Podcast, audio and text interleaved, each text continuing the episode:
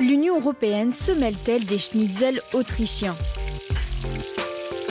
C'est ce qu'a laissé entendre le chancelier Sebastian Kurz début mai dans une déclaration à l'agence de presse autrichienne APA. Il est vrai qu'il existe de nombreuses règles européennes en matière de sécurité alimentaire, mais aucune ne parle du schnitzel autrichien. Ce n'est pas la première fois que nos plats préférés sont l'otage des eurosceptiques. En décembre 2017, le continent s'était affolé suite à une rumeur affirmant que l'UE voulait interdire le kebab.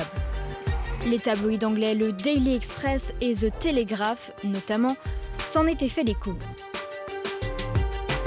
En fait, le Parlement européen envisageait, pour des raisons de santé, d'interdire les phosphates, un ingrédient présent dans certaines viandes utilisées pour le kebab.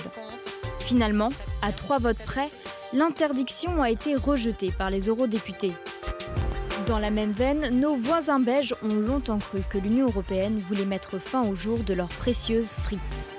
Huiles et méthodes de cuisson sont bien réglementées dans certains cas, mais les baraques à frites ne sont pas concernées.